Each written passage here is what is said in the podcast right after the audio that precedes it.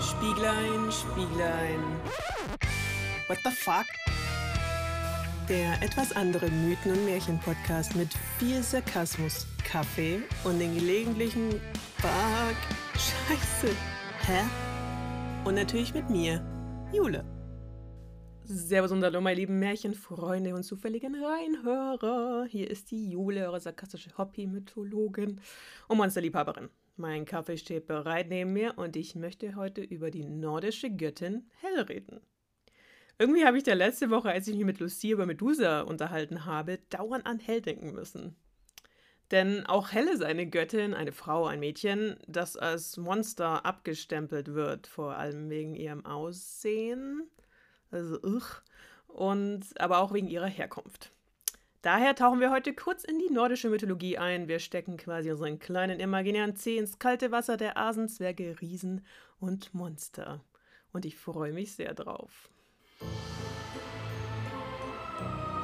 Bevor ich aber direkt zur Hell komme, wollte ich euch noch einen kurzen Überblick über die nordische Mythologie geben, beziehungsweise über die Charaktere und Begebenheiten, die wichtig sind, damit man Hells Geschichte besser versteht.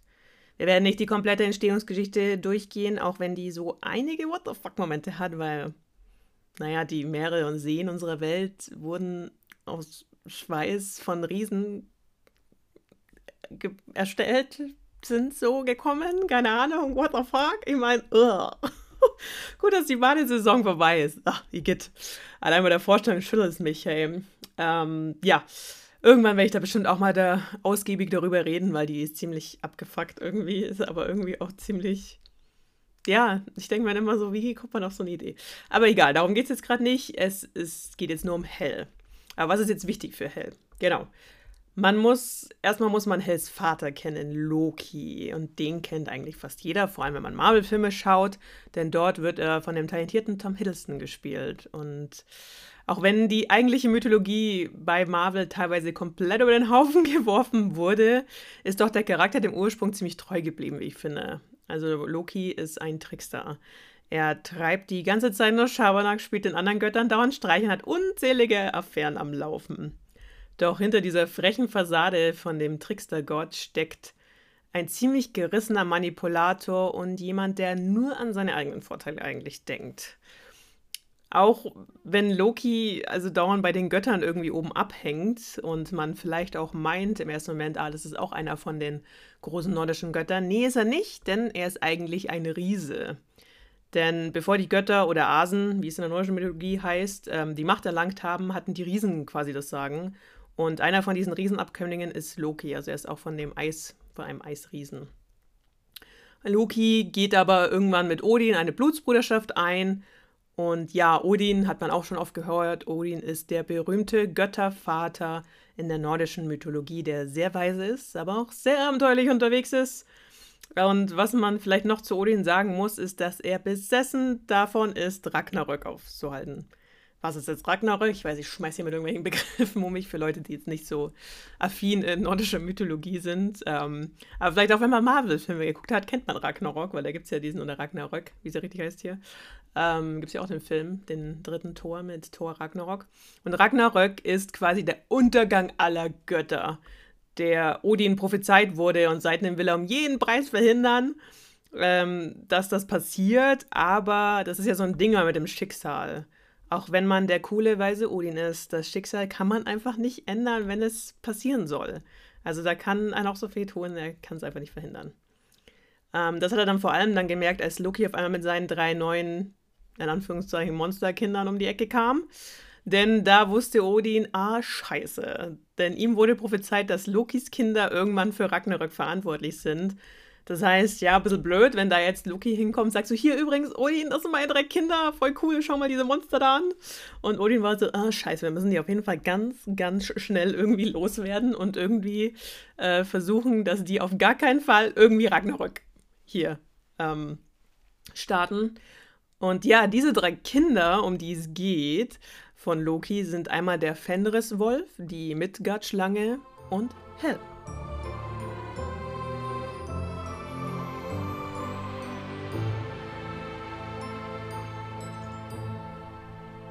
Bevor ich aber auf die drei Geschwister jetzt eingehe, möchte ich auch noch mal kurz über die Mutter sprechen, weil die ist eigentlich ziemlich cool, habe ich jetzt festgestellt. Das ist die Angerboda.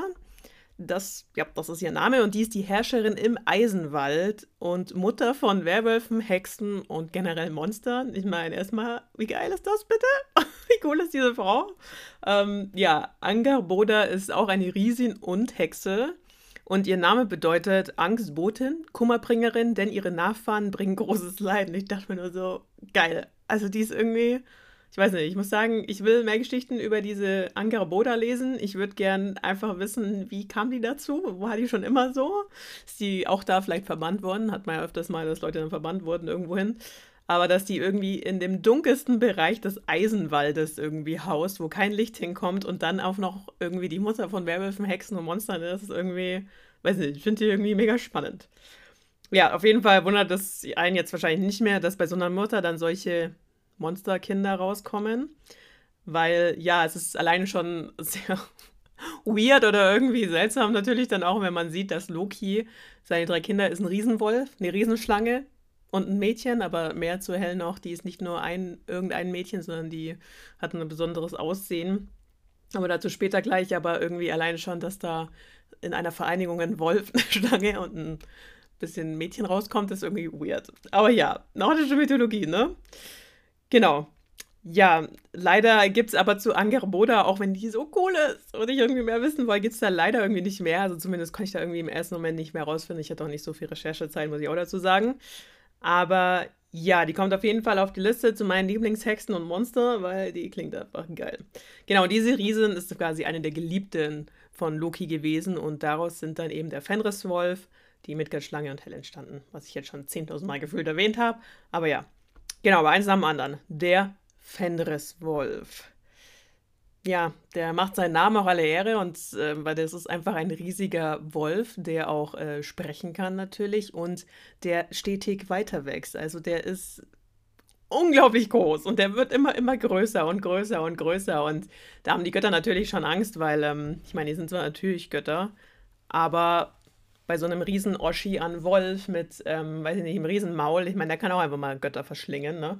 So ist ja nicht. Deswegen hatten die so viel Angst vor dem, natürlich auch wegen der Prophezeiung, da Odin ja wusste, oh mein Gott, der ist irgendwie verantwortlich für Ragnarök, wir müssen ihn irgendwie zähmen, haben sie was ziemlich Mieses getan. Und zwar haben sie sich erstmal so ein bisschen beim Fenriswolf eingeschleimt und bei Loki waren so, oh, voll cool, was du da für einen Sohn hast, Mensch, wie schaut denn der aus, was für ein braver, braver Bub.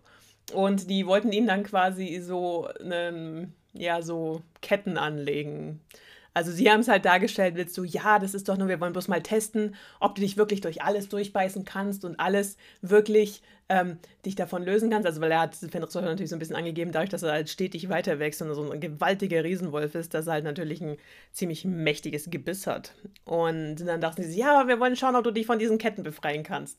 Und der Fenris war halt so, ja, ich traue euch irgendwie nicht, zu Recht. Also der wusste auch schon, den Asen und Göttern sollte man meistens nie trauen. Also es ist immer gut, da eine gesunde Portion an Skepsis zu haben, wenn es darum geht, wenn Götter irgendwas von dir wollen oder dir irgendwie was vorschlagen, was ja auch so toll ist. Deswegen, der Fenriswolf wusste schon, okay, irgendwas ist da faul und hat er gesagt, okay, gut, ähm, weil er war ja trotzdem auch jemand, der natürlich gern angeben wollte und sagen wollte, ach, ich kann mich in all, aus allem losbeißen, auch aus von diesen komischen magischen Ketten, die ihr da habt. Und deswegen hat er gesagt, okay, ich mache das nur, wenn einer von euch Göttern da hier ähm, jetzt mal seine Hand in mein Maul legt, während ihr die mir anlegt. Und natürlich waren alle Götter so, wow, nee, oh, ich weiß nicht, was wirklich, warum traust du uns nicht? Weil ich meine, jeder wusste natürlich sofort, erstens ist es eine Falle, die die Göttin, die Götter wüssten das ja, die haben diesem Riesenwolf eine Falle gestellt. Und die wussten ganz genau, wenn die das jetzt machen und der Fenriswolf das rauskriegt, dann ist derjenige, der jetzt die Hand da reinhält, der wird seine Hand verlieren. Und erst sah es halt so aus, als würde sich keiner trauen, das zu machen, bis dann der mutige Tier vorgetreten ist. Und der Tier ist der Kriegsgott. Und der hat gesagt, so, ich mach das, ich leg meine Hand da rein und dann machen wir das. Und ähm, wohl wissend, dass der Fenriswolf die natürlich abbeißt. Und das hat er jetzt natürlich auch gemacht. Das heißt, ähm, die haben ihn an den Ketten gelegt, die immer enger wurden, je größer er wurde und ihn immer mehr quasi eingebunden haben, in der Hoffnung, dass das halt hilft. Aber Spoiler Alert! Das hat bei, hat bei Ragnarok nichts gebracht. Der hat sich dann irgendwann doch noch quasi befreien können und ähm, ja, hat dann so ein bisschen rumgemordet. So, der zweite im Bunde quasi von den Kindern ist die Weltenschlange oder auch Midgard-Schlange. genannt und die hat den wunderbaren Namen Jörmungandr. Und ähm, genau, das ist eine riesige, riesige Schlange. Also genau wie Fenris, der ein riesiger Weltenwolf ist irgendwie gefühlt. Diese Schlange auch riesig und ähm, Odin hat die dann quasi auf Midgard geschmissen. Deswegen auch Midgard-Schlange. Man muss dazu wissen, Midgard ist unsere Erde. Also es gibt mehrere Welten ne, in der nordischen Mythologie. Das, wie gesagt, ich will da jetzt natürlich nicht zu sehr, zu krass ausholen, aber eine dieser Welten ist eben Midgard und Midgard ist unsere Erde. Also es ist, wo die Menschen leben. Und ähm, da hat er die dann hingeschmissen in die Ozeane, ähm, weil ich dachte so, ja, weg mit dieser Schlange, bloß nicht bei mir in der Nähe, wegen Ragnarök-Angst und so. Und diese Schlange ist so riesig geworden, dass sie einmal ganz Midgard umschlingt und sich dann noch in den eigenen Schwanz beißt. Also da hat man schon mal eine Vorstellung, was für ein Riesenviech das ist. Und ja, also er hat eben auch gehofft, okay, dafür, dass die jetzt in den Weltmeeren unten in Midgard rumschwimmt und so und keine Ahnung, ist sie keine Gefahr, aber hier wieder Spoiler Alert, die war dann doch noch eine Gefahr bei Ragnarök. Ja, vor allem für, für den guten Odin.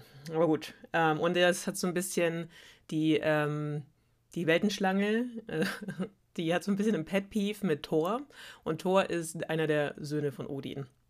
Der Donnergott, den kennt man meistens ähm, der auch bei Marvel von Chris Hemsworth gespielt wird, da erkennt man den oft. Aber genau, also das ist der Donnergott und ähm, der hat so ein bisschen, wie gesagt, so ein Pet Peeve mit der Schlange, so ein bisschen, aber ähm, ja, genau, wie gesagt, auch da wieder, das ist, äh, hat alles nichts gebracht, die Kinder zu verbannen. Und apropos Verbannung, jetzt kommen wir nämlich zu der eigentlichen, ähm, ja, Göttin oder über die eigentlichen Charakter, den ich reden wollte, und zwar Hell. Erstmal Hell heißt die verhüllende oder die verhehlende. Und hell, wenn man das so hört, kann man sich sofort, also geht es mir zumindest so, oder man kann extrem schnell assoziieren, dass es ähm, wie die Hölle ist oder dass es von der Hölle kommt oder hell im Englischen ist ja auch, ähm, klingt ja genauso. Nur die hell schreibt man H, also H, H, wie Hugo, ähm, E-L und ohne einem doppelten L hinten, also mit einem einfachen L.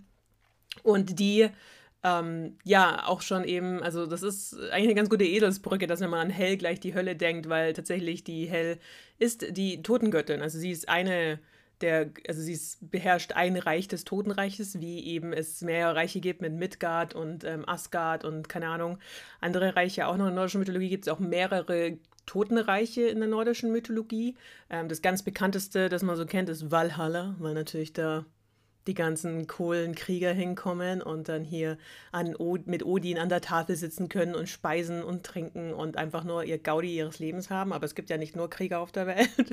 Das heißt, andere bekommen halt bestimmte andere. Es gibt auch sowas ähnliches wie im Griechischen das Tartarus, also die ähm, quasi die definitiv die Hölle, wo du ewig lang gefoltert und gequält wirst. Sowas gibt es auch in ähm, der nordischen Mythologie, aber ähm, die Hell wurde quasi nach Niffelheim reingeschmissen und Niffelheim ist so, da kommen irgendwie alle anderen hin. Da kommen alle, die man nicht in die anderen irgendwie Totenreiche zuordnen können, die kommen nach Niffelheim.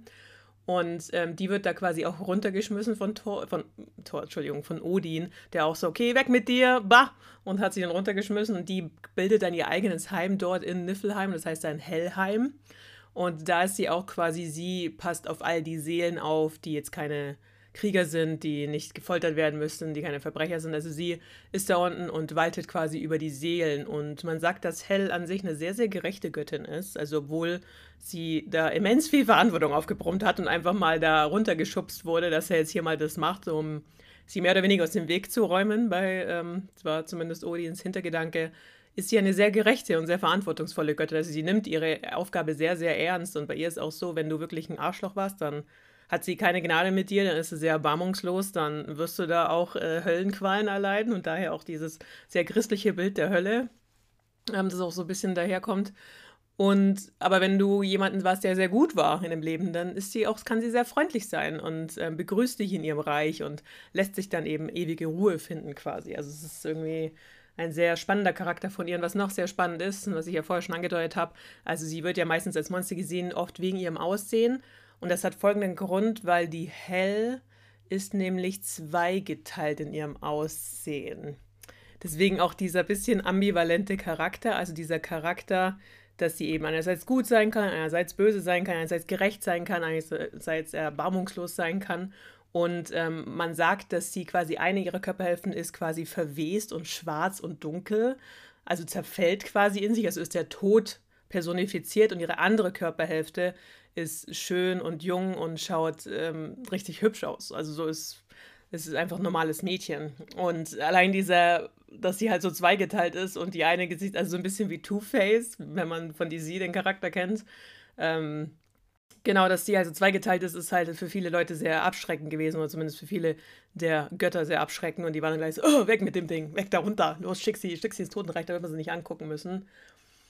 Obwohl ich da jetzt auch schon eine Legende gelesen habe, weil wir wissen ja, Mythologie, da gibt es 10.000 unterschiedliche Geschichten. es gibt so viele unterschiedliche Interpretationsweisen und keine Ahnung, aber ich habe jetzt auch gelesen, dass ähm, sie diese, diese rechte Körper oder linke Körper, welche Körperhälfte auch immer verwest ist oder gebrochen ist und dunkel ist, dass ihr das auch zugefügt wurde von Odin, dass Odin sie ja quasi runtergestoßen hat nach Niflheim und bei dem Aufprall ist ihre komplette Körperhälfte zerstört worden. Da dachte ich mir nur so, what the fuck, was für ein Arschloch. Also dafür ist sie ganz schön, ist sie ganz schön gerecht und ist irgendwie auch nicht sehr rachesüchtig, die Gute. Weil, wie gesagt, sie macht halt so ihr Ding und sie ist auch die einzige von den Kindern dann, so mehr oder weniger, die eigentlich so ihr Ding einfach weitermacht und sich eigentlich gar nicht, die eigentlich überhaupt kein, nicht interessiert, was da oben in Asgard so abgeht und was die Götter so machen, ist ihr eigentlich wurscht, weil die ist ja eh so beschäftigt mit ihrer, mit ihrer Aufgabe. Ähm, was ich auch noch sehr schön fand, oder nicht schön fand, aber sehr so, okay, ähm, so ein bisschen zu ihrer Wohnung. Also Hell hat, ähm, genau, die bewohnt nämlich, wie gesagt, die hat ja Hellheim, ist so ihr, ihr Reich. Und in dem Hellheim hat sie auch, wo sie drin wohnt, in so einem Art Saal oder Haus oder wie auch immer man sich das vorstellen mag. Das heißt Eljundnir und das heißt Elend. Also sie wohnt im Elend. Ihr Tisch ist äh, Hunger, also der Hunger. Ihre Türschwelle ist der Fallan Vorrat ähm, also die fallende Gefahr. Ihr Bett wird oft als Kor, also als Sarg irgendwie beschrieben. Ähm, und ihr Bettvorhang ist Blikyandabol. Blikyandabol, also blickendes Unheil. Also, ja. Also die hat ihren Wohnort gleich passend eingerichtet. Und vielleicht ist es auch der Einfluss ihrer Mutter, keine Ahnung. Wir wissen ja, die ist auch die Kummerbringende, die Unheilbringende. Also hat sie sich da so ein bisschen, vielleicht fühlt sie sich dann heimeliger, so, weil sie ist jetzt von ihrer Mutter getrennt. Wahrscheinlich hat sie sich deswegen, hier lebt sie im Elend, um ihrer Mutter näher zu sein. Hm. Ist eigentlich ganz schön, was ich vorher interpretiert.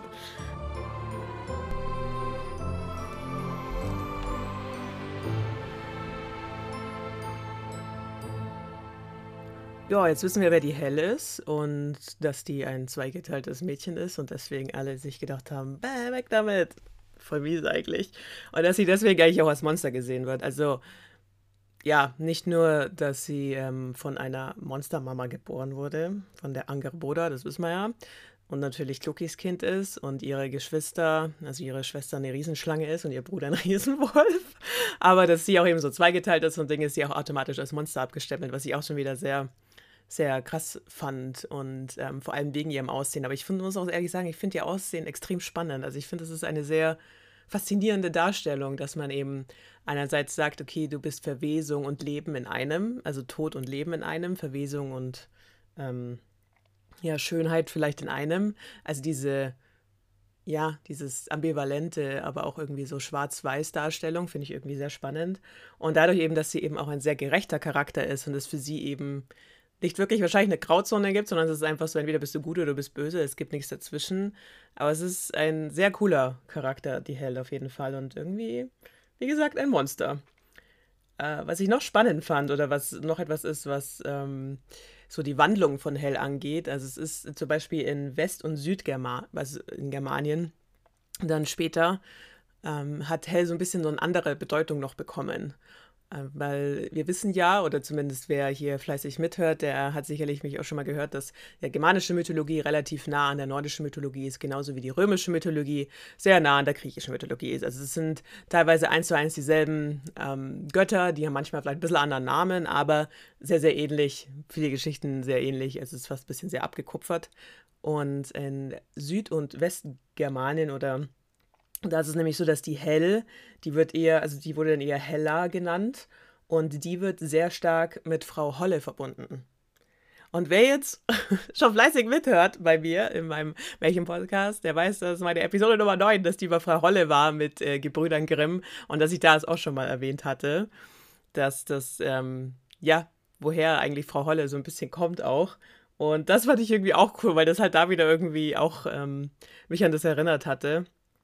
Und ich sehr cool finde, dass eben dadurch der Charakter, der hier geblieben ist, dieser sehr gerechte, sehr schwarz-weiß denkende Charakter, der ist eigentlich geblieben bei der Frau Holle. Weil da geht es ja auch darum, um kurz nochmal auszufrischen, aber ihr könnt euch da gerne auch nochmal das Märchen anhören. Ich habe das auch verlinkt in den, der Episodenbeschreibung. Aber da geht es ja darum eben, dass die eine ja sehr fleißig und nett und ähm, ja, freundlich ist und einfach alle Aufgaben auch macht. Und die andere ist ja so die Pechmarie, wie wir später erfahren, ist ja die, die Faule, die nichts macht und eigentlich nur rummeckert und so. Und das ist auch immer sehr symbolisiert durch dieses Gold, das dann die eine kriegt, die Goldmarie, und das Pech, das die andere dann bekommt. Und ja, also auch wieder dieser sehr starke Kontrast zwischen gut und böse, fleißig und faul und ja, wie helles Ursprungsmythologie eigentlich auch schon. Genau. Ja, wie gesagt, ich finde es einfach nur, um das jetzt nochmal zu sagen, aber ich finde es einfach nur ein bisschen, bisschen schade, dass sie so als Monster dargestellt wird und dass es da irgendwie noch nicht mehr gibt, weil sie an sich ein sehr cooler Charakter ist und sie im Gegensatz zu ihren Geschwistern nicht riesengroß wird. das irgendwie, sie wird äh, ja nicht eine Riesenschlange, die alles umschlingt oder ein Riesenwolf, der alles zerbeißt und frisst, sondern sie ist einfach da unten in Hellheim und macht so ihre Aufgaben und äh, passt auf die Seelen auf. Also irgendwie die, ja, weiß nicht, warum Odin da vor der so große Angst hatte. Eigentlich macht die, tut ihm noch einen Gefallen, ne? Genau, aber das war's jetzt erstmal mit Hell und den Ausflug in die nordische Mythologie. Ja, man muss die nordische Mythologie einfach mögen. Die ist so cool. Ähm, genau, es ist, es sind schon Mitte November krass irgendwie. Und ähm, das war jetzt ein weiteres No Monster. Also, ich, man wird als Monster dargestellt, aber es ist nicht wirklich ein Monster. Fraglich ist auch, wirklich, ob Fenriswolf und die Midgard-Schlange auch als Monster eigentlich sind. Die sind eigentlich nur, alle drei sind eigentlich nur Kinder, die irgendwie in die Ehe reingeboren wurden und dann irgendwie sofort verstoßen wurden von ihrer Familie was irgendwie sehr traurig ist und sehr bitter. Aber ja, das ist, äh, haben wir jetzt schon öfters auch gemerkt, dass Monster es oft so ist, dass Leute dann verstoßen werden oder nicht anerkannt werden in der Gesellschaft und ach ja, genau. Gut, also ja, ich habe gesagt, wir sind mitten im November und ähm, hier in München, ich weiß nicht, wie es bei euch ist oder so, aber hier werden schon fleißig die Weihnachtsmärkte aufgebaut und es ist schon sehr, sehr viel kälter und äh, Winter naht, wie man so schön sagt. Und deswegen wollte ich nächste Woche, da wir auch heute schon ein bisschen über germanische Mythologie geredet haben, dachte ich mir, ach cool, da kann ich ja gleich mal rüber sneaken zur germanischen, deutschen Mythologie, zu deutschen Sagen, deutschen Legenden und vor allem weihnachtlichen Sachen weil, wie gesagt, äh, Lebkuchen gibt es ja auch schon seit September. Da kann ich jetzt auch schon anfangen, ein bisschen über weihnachtliche Dinge zu reden. Vor allem gibt es in der, ich sage jetzt mal, in der weihnachtlichen Mythologie, gibt es auch deutsche Monster, deutsche monströse Figuren, über die man reden kann und wo es sich lohnt, da ein bisschen mehr den Blick drauf zu werfen. Und vor allem ein Monster, das ich auch ähm, immer wieder gern nicht-Deutschen erzähle, weil die dann meistens sich nur denken, what the fuck? Was seid ihr bitte aufgewachsen? weil ja, ich hatte Scheißangst vor diesen, ähm, diesen beiden Figuren, hatte ich Scheißangst früher. Mehr will ich aber nicht sagen, weil Spannungsbogen und so und Cliffhanger und Teaser, ihr wisst schon, was man halt so macht. Genau. Deswegen lasse ich euch jetzt in den Sonntag hinein und äh, oder in welchen Tag auch immer ihr das anhört. Ich wünsche euch einen wunderschönen Tag auf jeden Fall und ähm, ja, ein frohes vorweihnachtliches Feeling und wir hören uns dann nächsten Sonntag mit den zwei, in Anführungszeichen, bösen Buben der deutschen Weihnachtsgeschichte. okay, bis denn. Tüdelü. Und sie lebten irgendwie oder auch nicht glücklich bis ans Lebensende. Das war's diesmal von Spieglein, Spieglein, what the fuck? dem etwas anderen Mythen- und Märchen-Podcast mit Jule. Das bin ich.